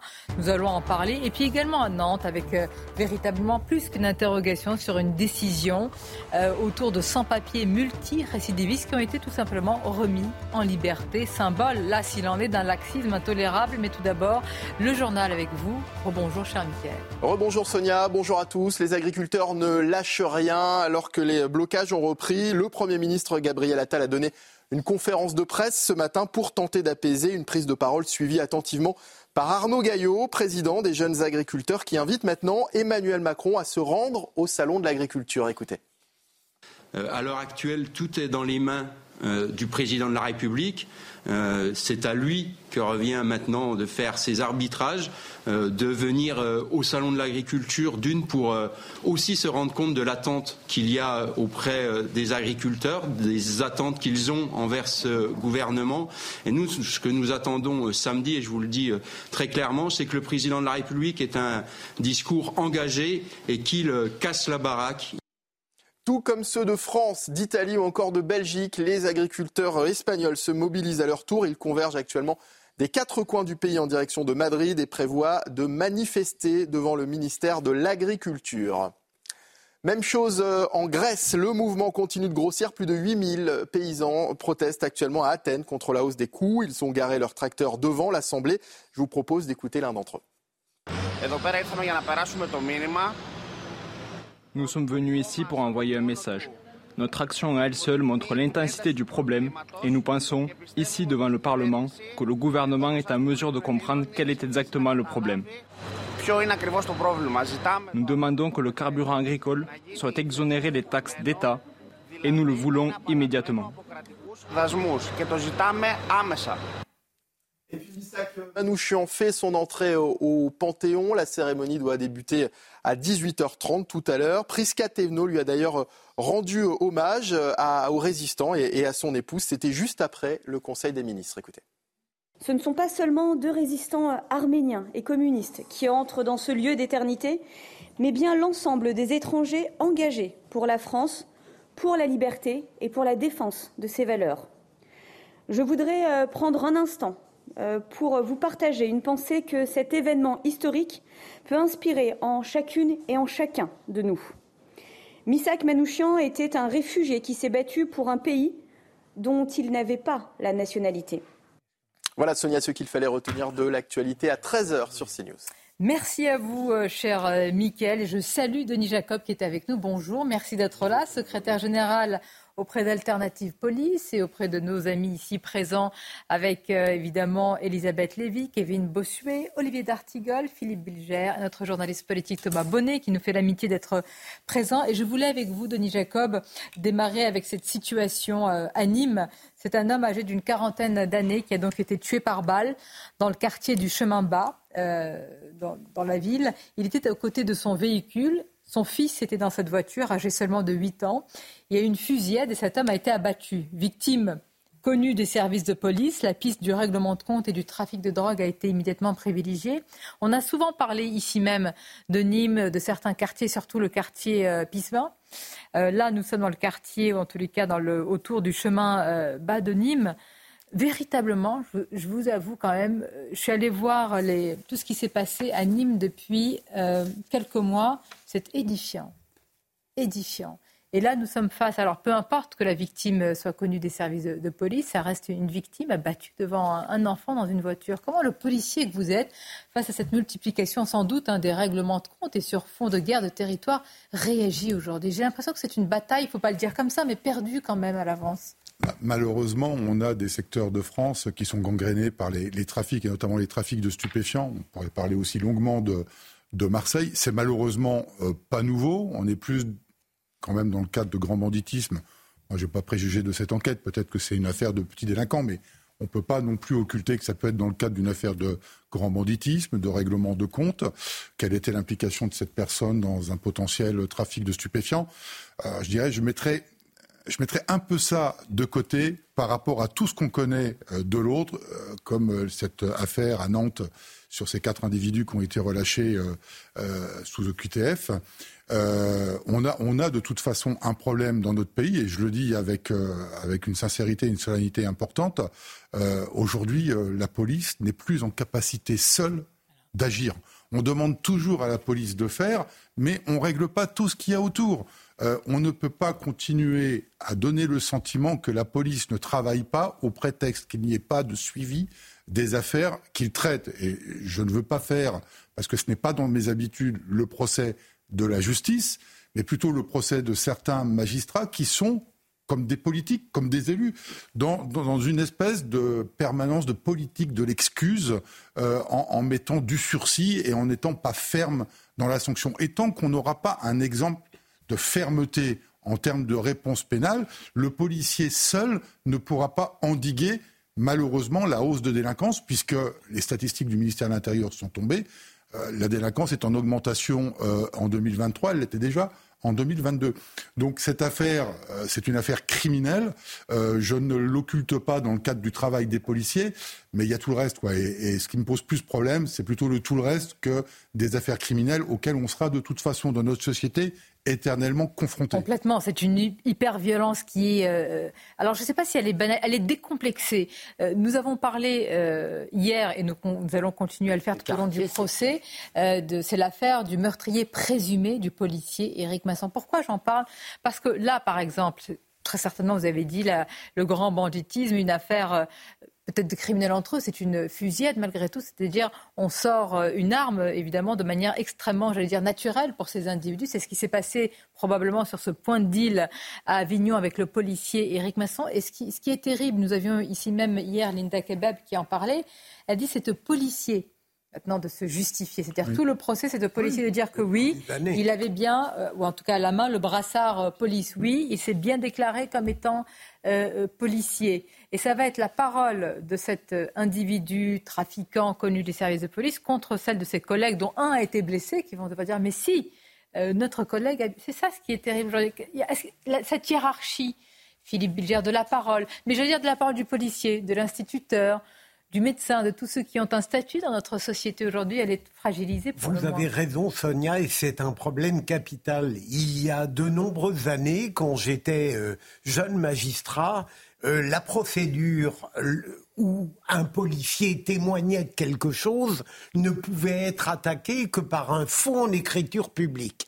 Et dorénavant, la situation a changé de telle manière que même pour un simple outrage, il fallait faire venir comme témoin le policier parce qu'on ne croyait plus à ce qu'il avait écrit. Et je ne parle pas de la présomption de culpabilité qui pèse aujourd'hui. Mais si vous me permettez un second point, euh, je ne vais pas atténuer la responsabilité de la faiblesse régalienne d'aujourd'hui, mais il faut aussi accepter qu'il y a une minorité d'êtres, Sonia, à l'égard desquels n'importe quelle coercition n'aura aucun effet. Il y a. Essayons. Chez certains. Non, mais. Qu'est-ce qu'il faut faire je vais, Alors, c'est la décivilisation. il faut accepter, c'est très triste, qu'il y a une malfaisance structurelle chez certains. Mais je, je, l'accepte. Des irrécupérables, c'est ça que vous voulez dire Alors, que fait la société euh, je Elle les met pas de côté ça peut créer, Oui, ça peut créer, absolument. C'est-à-dire que. Euh, à chaque fois, on est saisi d'une sorte de surprise et d'indignation parce qu'il y a des actes inqualifiables. Mais il faut aussi accepter le fait qu'un pouvoir, même efficace, et il ne l'est pas en l'occurrence, ne peut pas tout faire parce qu'il y a des zones d'ombre dans l'humain. Denis Jacob, et puis on va élargir le débat. Je suis assez d'accord avec euh, Philippe Bilger. Euh, ce ne sera pas la première ni la dernière fois qu'on tombe d'accord, mais effectivement, il y a des, je vais être un peu vulgaire, il y a des indécrottables de, la, voyoucratie. Point. Euh, on n'arrivera jamais à faire euh, autre chose avec ces gens-là que euh, de les mettre en prison. mais ça reste quand même pas la majorité. Et la, la, majorité, pardon. mais mais ceux à qui on a affaire, c'est des gens qui considèrent qu'ils peuvent s'en prendre impunément aux fonctionnaires de police et où on a l'inversion de la charge, où ce sont les policiers qui doivent systématiquement se justifier d'une intervention, d'une action, d'une interpellation et encore plus quand l'interpellation. C'est un débat majeur que vous avez. Attendez, soit on considère la prison comme, euh, comment dire, euh, comme étant capable d'éviter la récidive et plus personne n'y croit. Plus personne n'y croit. Mais moi, je la considère comme euh, un, un, comment dire, elle, met de côté des individus néfastes. Je n'y crois plus du tout mais à éviter. mais je crois que mon droit à la sécurité prime sur. Voilà, vous avez le président de la République dans son dernière intervention qui a promis un choc d'autorité. Je crois qu'il y a un choc. Moi, j'ai compris un choc. Euh, on, on, a tous ce euh, choc. Moi, je veux bien. les policiers sont les premiers à le demander. Mais euh, aujourd'hui, le choc d'autorité, pour le moment, on ne le voit pas trop. Quand vous prenez l'affaire du médecin de Nice, Hein, qui a été grièvement euh, blessé à 80 ans, hein, et que l'individu, il est relaxé euh, avec six mois avec sursis et une obligation de réparation, que, comment voulez-vous euh, avoir un signal fort par rapport aux voyous quand ils savent que de toute façon, et nous c'est notre quotidien Sonia, c'est-à-dire que quand on interpelle quelqu'un, on a à peine terminé notre procédure, j'exagère un peu, mais pas tant que ça, on a à peine terminé notre procédure que l'individu est dehors avec une convocation justice et il devra se rendre au tribunal dans six mois, dans dix mois, dans un an.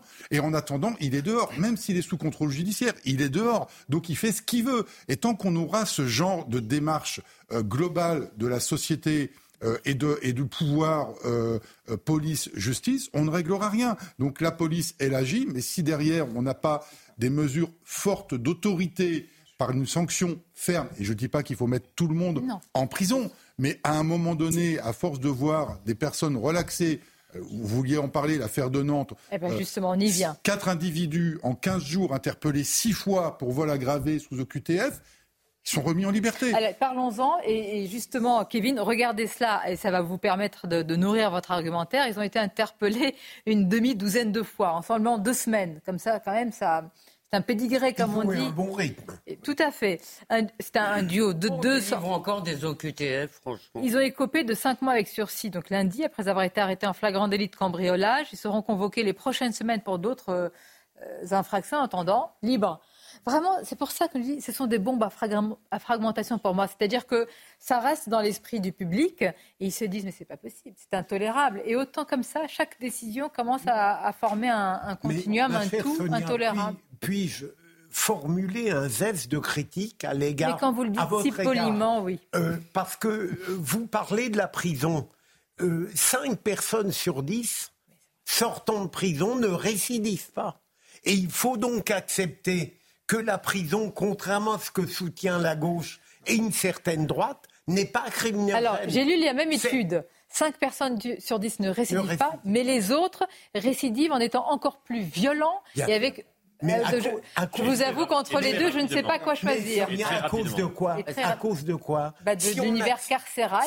Mais si on acceptait l'idée que ça n'est pas la prison qui est criminogène, mais simplement l'être qui sort. Mais on est quand même, on est quand même dans un pays où on a certains juges, certains, pas tous, qui discréditent et délégitiment le travail de la police.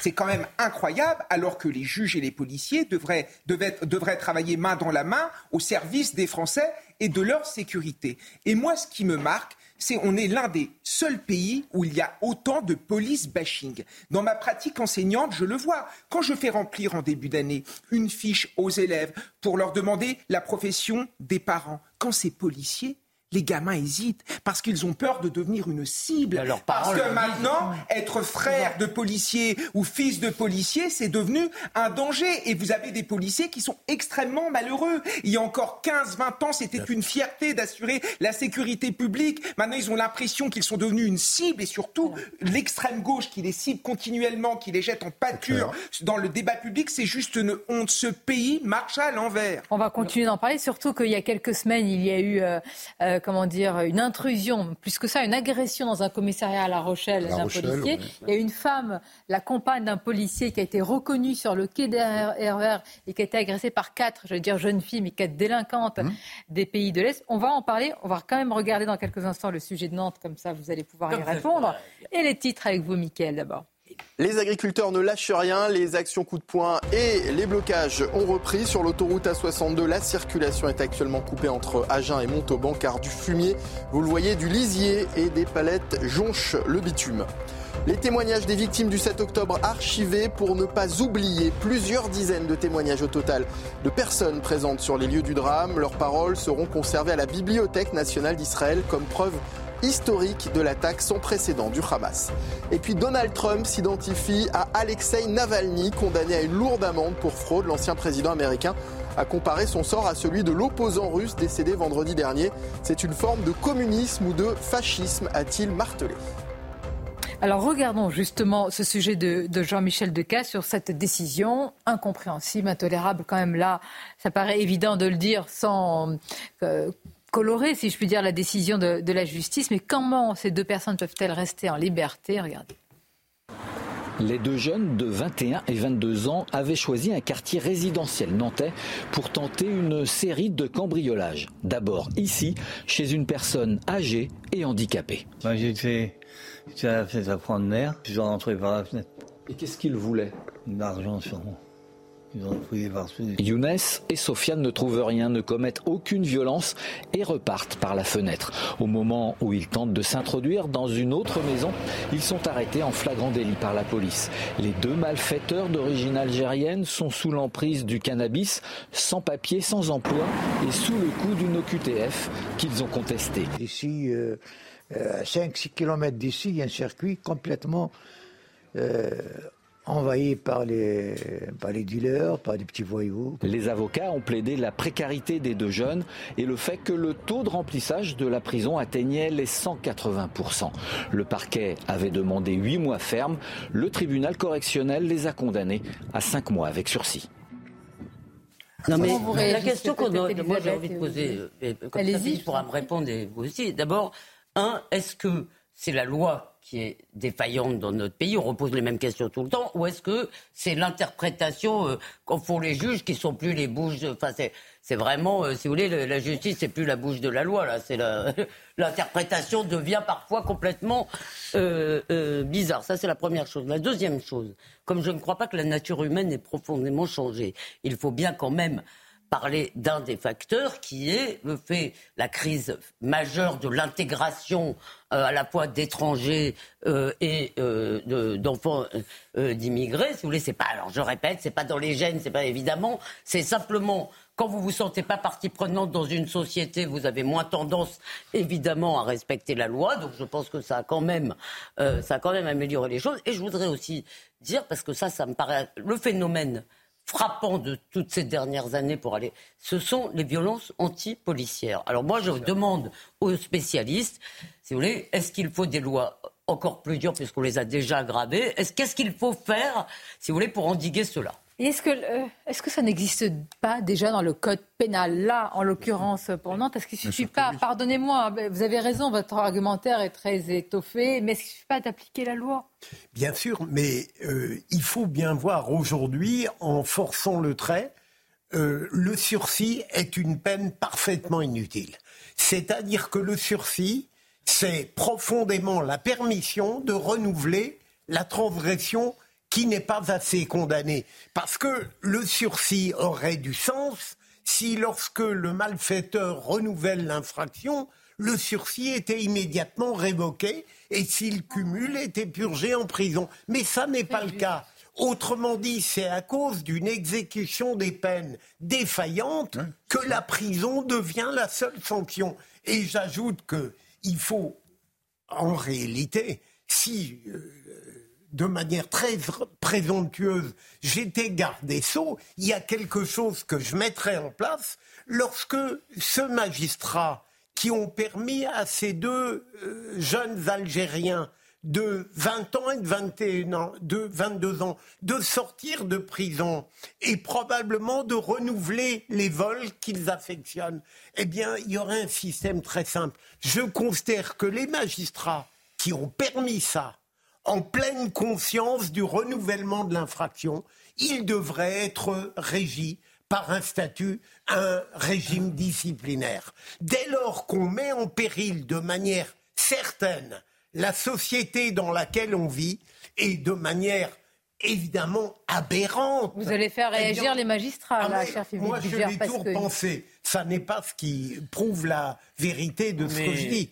mais au moins je n'ai pas changé d'avis sur ce point. Mais deux observations. D'abord, la première, pour faire écho à ce que vous avez dit tout à l'heure, toute cette pression euh, ne peut pas retomber uniquement sur les forces de l'ordre.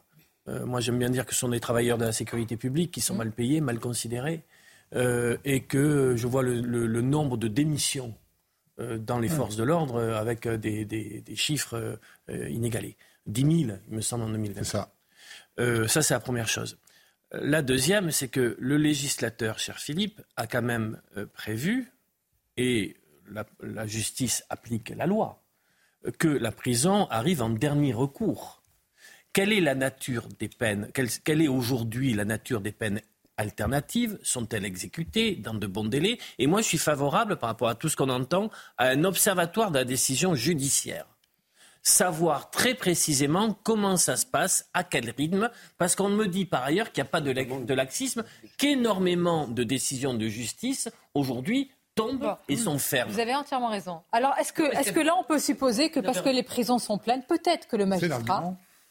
Voilà. Peut-être que le magistrat, pardonnez-moi, et c'est là où est-ce qu'on doit, enfin, entre guillemets, surveiller la décision d'un magistrat qui tient compte de la réalité, c'est-à-dire les prisons sont pleines, il n'y a pas de place Mais est-ce eh qu'on peut pas envoyer les gens dans d'autres prisons? Non, mais pardon, parce que c'est pas l'hôtel quand même, c'est pas, bah non, il y a plus de place, mais vous pouvez pas. Là, en, l'occurrence, c'est ce qui est annoncé, c'est-à-dire que alors ça, c'est l'avocat, oui. prend euh, une, une décision a priori au prétexte que... Ça, c'est la ligne de défense apparemment, oui. mais, mais probablement qu'il l'a fait. C'est un peu l'argument un peu trop facile qu'on nous avance systématiquement. Et est-ce que les peines alternatives, quand elles sont exécutées, sont efficaces? Je pose aussi cette question. Mais les peines alternatives. Mais la prison ne l'est pas, alors, chers amis. Va euh, euh, condamner, euh, On ne va pas condamner deux jeunes majeurs qui commettent la bagatelle de six vols en 15 jours à une peine alternative on ne donne pas une sucette à quelqu'un qui commet une infraction. Ah bah, apparemment, si. Ne parlez pas de bon. Non, non, euh, on va rester sur le thème de la sécurité et j'aurais besoin des lumières de notre journaliste politique Thomas Bonnet. Qu'est-ce qui s'est passé autour de Jordan Bardella et de sa médaille pour que le ah. ministre de l'Intérieur exige un rapport et une enquête? Parce que là, nous parlons de sujets qui me semblent quand même importants avec des décisions qui engagent la justice, la police, mais voilà, on s'intéresse à une médaille c'est devenu un sujet politique. J'ai une proposition. Ah, vous avez une proposition. et Thomas Bonnet, vous allez raconter ce qui s'est passé aussi. A tout de suite, une courte pause. Ça tient pas de euh, Merci d'être avec nous, Philippe. Euh, nous sommes à l'antenne. Oui. oui. Et c'est à vous, cher. ne nous faites pas une Finkelkraut. Ben si, avec euh, cette séquence est devenue. Pour lui, cette séquence me fait tellement rire. Évidemment. C'est à vous, cher Mickaël, pour les titres. La France n'est plus le seul pays touché par les manifestations de paysans. C'est le cas de la Belgique, de l'Italie ou encore de la Grèce où plus de 8000 agriculteurs protestent actuellement à Athènes contre la hausse des coûts. Ils ont garé, vous le voyez, leur tracteur devant l'Assemblée. Hackés depuis un mois, les pêcheurs du golfe de Gascogne peuvent enfin reprendre le large. Ils étaient sous le coup d'une interdiction destinée à protéger les dauphins. Malheureusement, peu de bateaux sont finalement sortis ce matin en raison du mauvais temps qui a contrarié la reprise de la pêche.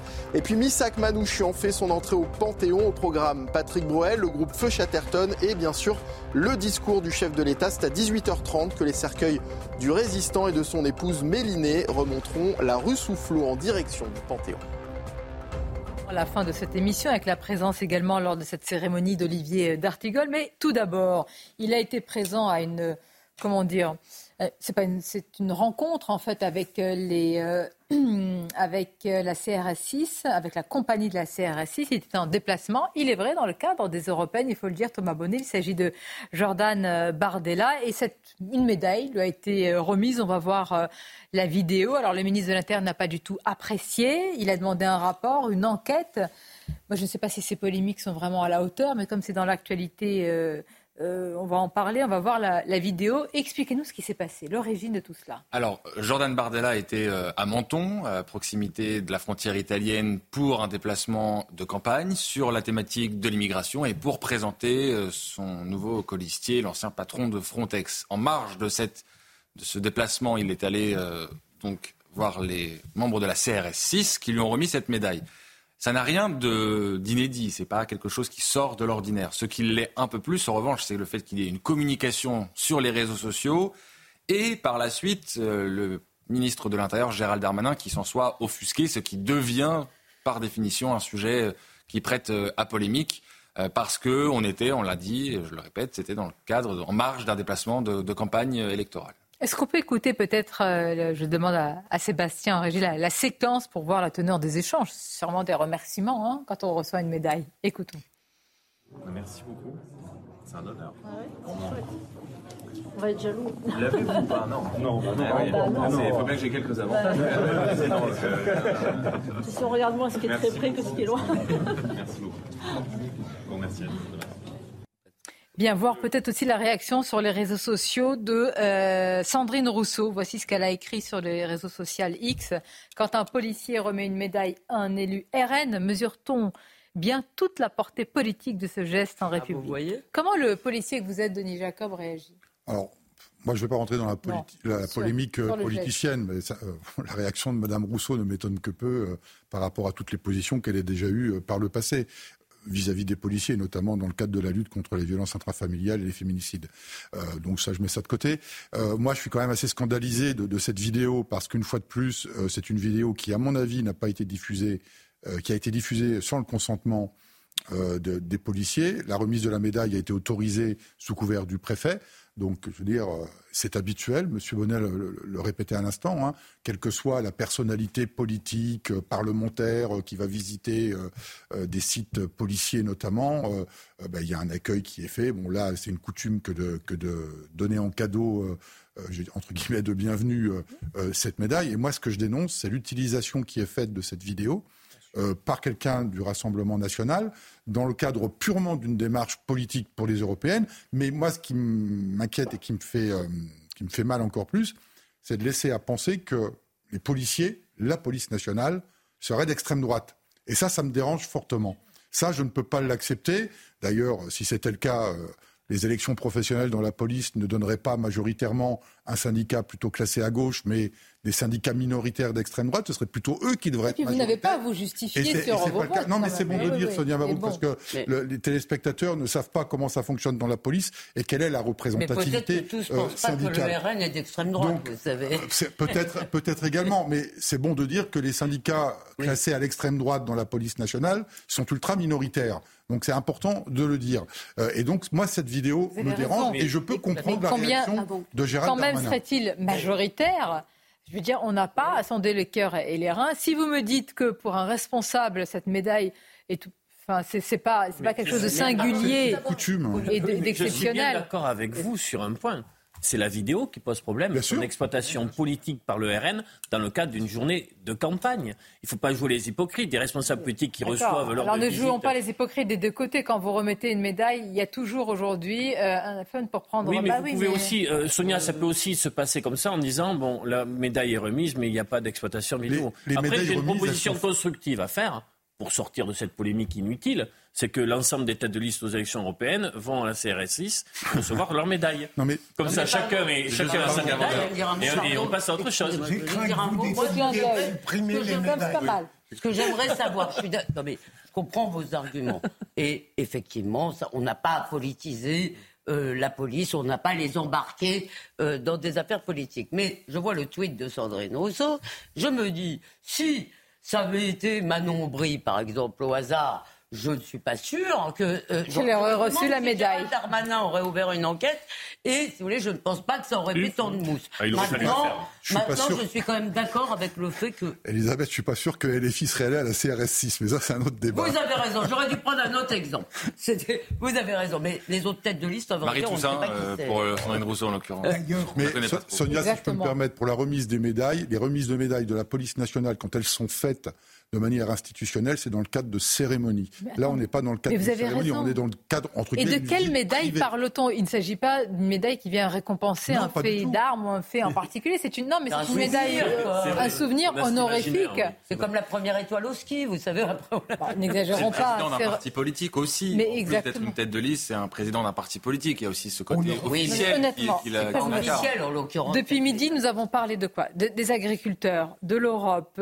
Nous avons parlé d'un individu qui a été abattu en, pleine rue devant son fils, de la justice qui parfois manque à l'appel euh, pour euh, condamner, ou en tous les cas condamner fermement à, de la prison des, délinquants. Est-ce que c'est au niveau du ministre même de Missak Manouchian Non, du ministre de l'Intérieur. Et, on va conclure sur Missak Manouchian. C'est pour ça que je pense que Gérald Darmanin, qui euh, par ailleurs j'estime parce qu'il fait ce qu'il peut, a été un peu précipité en demandant un rapport il a un cabinet, est-ce qu'on n'aurait pas pu se renseigner sur les modalités Ça aurait évité de faire de rien un Himalaya? Non, mais cette hyper-communication tue, à mon sens, la démocratie les Français, oh. en effet, ont des attentes. Oui, ou, du moins l'habit. voilà, du, moins l'habit. Et les Français ont des attentes qui sont légitimes sur la sécurité, sur la justice, sur l'éducation. Et là, on est en train de s'épandre, en effet, sur un sujet qui est peut-être marginal pour euh, les Français. Et quelque chose qui, moi, m'a choqué, enfin pas choqué, mais un petit peu gêné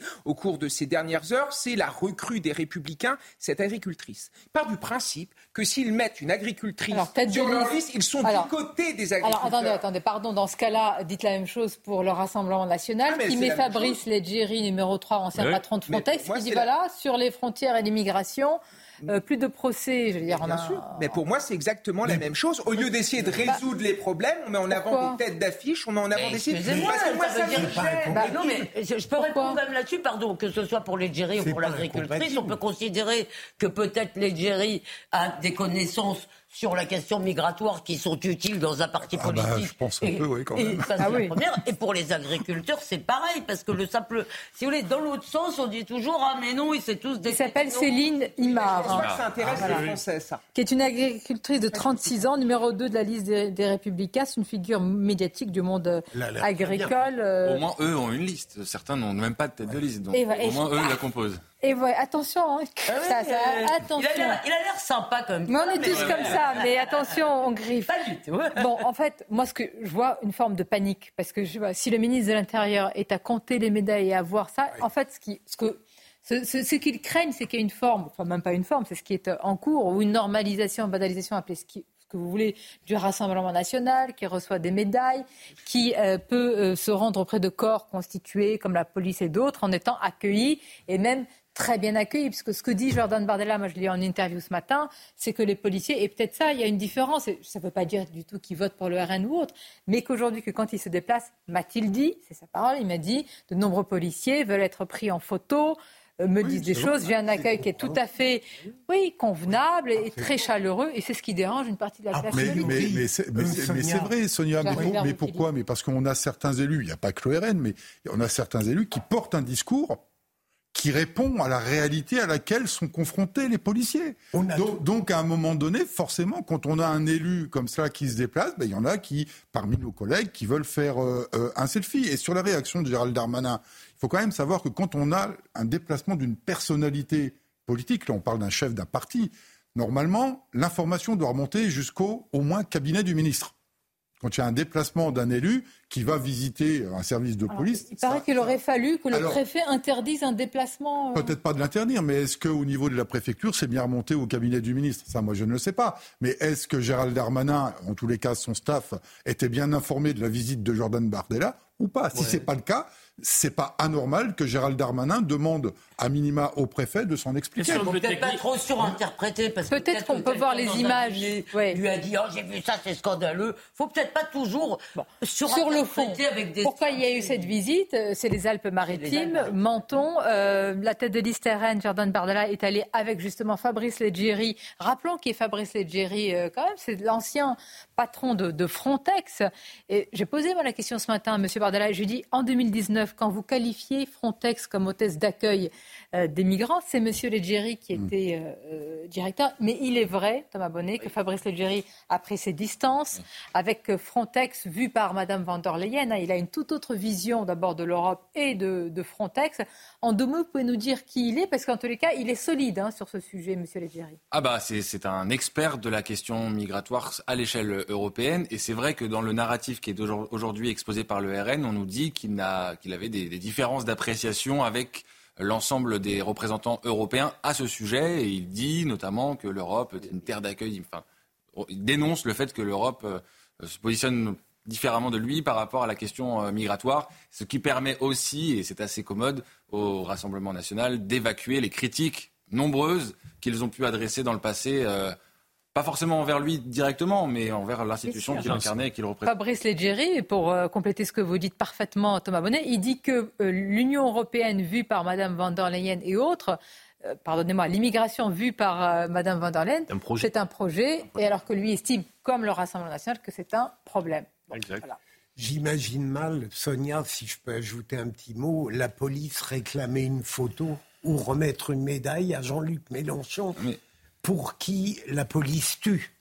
Elle n'est pas masochiste à ce point-là. Je, ne pense pas, non, effectivement. Et il est probable qu'il n'irait pas les voir non plus. En plus, donc euh, voilà. Non, mais juste par rapport à ça, vous parliez tout à l'heure d'Éric Masson. Je vous rappelle qu'en mai 2021, il y avait une manifestation devant l'Assemblée ah. nationale. Tous les hommes et les femmes politiques avaient défilé pour prendre justement, enfin, faire des images avec euh, la police, sauf la France Insoumise. Qui avait qualifié les policiers de factieux. Oui, euh, oui. Euh, Gérald Darmanin avait été à cette manifestation. Oui, j'y étais aussi. Bien, tous les syndicats y étaient de toute façon. Oui, c'est là où il y a eu la, euh, phrase qui avait fait couler beaucoup d'encre, le problème de la police. C'est la justice. Ce à quoi je ne pas forcément. Voilà, vous n'étiez pas associé à ça. Mais euh, oui, j'ai une pensée pour naturellement pour Éric Masson et, et, pour mm. sa famille, mais aussi une pensée aujourd'hui, puisque c'est une date anniversaire, ça fait aujourd'hui 11 ans que nos deux collègues euh, euh, Cyril euh, Jeunesse et, et, Boris Vecal ont été tués par un chauffard. Je ne sais pas si vous vous souvenez de ces deux collègues policiers il y a 11 ans. Effectivement, il y a plus d'une dizaine d'années. Effectivement, de la, BAC. C'est la date anniversaire aujourd'hui et je voudrais également avoir une pensée pour ces deux collègues qui ont À leur mémoire et pour leur famille. Vous, vous, faites bien de, le rappeler évidemment et nous serons évidemment à CNews très attentifs aux suites du, procès du, du, meurtrier présumé d'Éric Masson, policier père euh, de famille. Nous avions diffusé hier euh, sa, photo et c'est avec beaucoup d'émotion que vous en parlez. Je le sais, nous avons reçu ici même d'autres policiers qui en parlaient avec euh, beaucoup de gravité dans la voix. Il nous reste quelques minutes. Il y aura de la gravité dans la voix ce soir de, beaucoup de personnalités qui vont s'exprimer. Discours d'Emmanuel Macron, j'espère que ça sera, je le dis, quand même un peu contenu hein, dans le temps pour la cérémonie d'entrée au Panthéon de Missac Manouchian. Alors vous y allez à quel titre, cher Olivier d'Artigol? Certainement, comme ancien porte-parole du Parti communiste français, je n'ai plus d'activité euh, politique, que ce soit nationale ou, locale. J'ai reçu le carton. J'y vais, ça me touche beaucoup d'y aller. Oui, alors, comme euh, non, mais il, non, il est très, il, est humble et modeste parce que je peux dire qu'hier nous avons échangé à, ce sujet et que ça représente beaucoup pour vous. Oui, parce euh, que pour l'une des personnes, Joseph Stein, c'est un lien direct à ma famille. Voilà. Ah oui. Donc c'est important. Non, mais je trouve que c'est bien de montrer que pour beaucoup de Français ce que ça représente. Ce ne sont pas des cérémonies. C'est pas parce que parfois on est un peu dans le côté mémoriel et les présidents en usent et en abusent, mais pour beaucoup de Français ça a une signification importante. Pour euh, Missak Manouchian et d'autres, parce qu'on a eu quand même. Hein, mais la Moï, c'est quand même c'est une histoire, euh, je veux dire, Joseph Epstein, avant Aragon, ah, Joseph Epstein, avant d'être le chef de toute l'île de France des FTP Moy, euh, il a d'ailleurs eu six mois de torture euh, avant d'être fusillé, n'a donné aucun nom, même pas le sien, parce qu'il était mal orthographié. Et il était de Bordeaux. Et Bordeaux, il a été à un moment en contact avec euh, mon grand-oncle, qui après a été déporté à Dachau. Son frère, à lui, a été fusillé. Et moi, je trouve extraordinaire qu'à 18h, les portes du Panthéon s'ouvrent pour eux. Et tout en disant qu'il y a eu toutes les sensibilités euh, républicaines dans la résistance, bien sûr. Mais, ça s'ouvre enfin. Oh là là. ne nous mettez pas. On va tous avoir euh, beaucoup de trémolo mais, mais imaginez quand même ce cercueil, la rue Soufflot, avec tout ce que ça incarne, porté par les soldats de la Légion euh, étrangère. je trouve, enfin, c'est empli de, de symboles. La symbolique est très puissante. Pour l'instant, ce qu'on nous annonce, euh, il ne devrait pas y avoir euh, de raté. Je suis sûr qu'Emmanuel Macron va faire un beau discours. Et c'est vrai, le seul raté, c'est cette histoire d'exclusion. Pour le reste, ça doit être vraiment des moments où on se dit c'est notre histoire à tous, y compris ceux qui ne sont pas nés français, ceux qui ne sont, bah, ceux qui, tous les étrangers qui vivent en France tout à fait légalement et qui sont intégrés à la France. Je veux dire, il y en a beaucoup. Et c'est notre devoir. Aussi, voilà. notre devoir que d'avoir ce, devoir de mémoire. Et je répète ce qu'on dit à la Légion, est-ce que non par le sang versé, mais non par le sang reçu, mais par le, sang, versé. C'est la France, c'est une phrase magnifique. Et bien sûr qu'elle est magnifique, elle sera évidemment, euh, évidemment portée haut. à la hauteur. Exactement. Mais pour le moment, nous avons encore le droit de parler avant l'horaire de l'hommage. Et c'est les titres avec vous, Mickaël. Les agriculteurs ne lâchent rien. Les opérations coup de poing et les blocages ont repris sur l'autoroute A62. La circulation est actuellement coupée entre Agen et Montauban car du fumier, du lisier et des palettes jonchent le bitume. Un homme interpellé dans la banlieue de Maubeuge après un signalement sur Amazon suspecté de fabriquer des explosifs. Il a été placé en garde à vue. Ce suspect de nationalité française avait passé commande de produits dont le mélange entre dans la composition d'explosifs artisanaux. Et puis le cannabis thérapeutique autorisé en France. L'agence du médicament annonce que certains euh, traitements à base de cannabis seront disponibles à partir de 2025. Pour rappel, plusieurs pays européens ainsi qu'Israël et certains États américains laissent déjà la possibilité aux médecins d'en prescrire. Merci à vous, cher Michael, et merci. C'était toujours un plaisir d'être euh, à vos côtés. Merci également pour vos, pour vos commentaires, euh, évidemment, au début euh, d'émission. Ça, ça, me touche, c'est toujours important d'avoir un soutien de ces invités pluralistes et, aussi amis. Je vous dis à bientôt. Merci Denis Jacob hein, d'être intervenu sur ce sujet. Thomas Bonnet, c'est un plaisir également.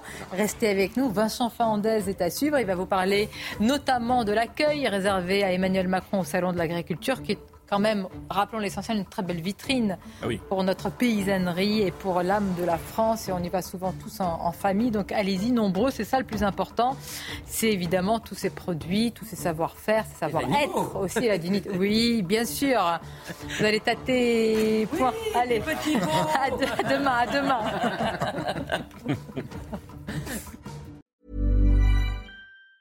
Hi, I'm Daniel, founder of Pretty Litter. Did you know cats tend to hide symptoms of sickness and pain? I learned this the hard way after losing my cat, Gingy. So I created Pretty Litter, a health monitoring litter that helps detect early signs of illness by changing colors, saving you money and potentially your cat's life. Pretty Litter is veterinarian developed, and it's the easiest way to keep tabs on your fur baby's health right at home. Go to prettylitter.com and use code ACAST for 20% off your first order and a free cat toy. Terms and conditions apply. See site for details.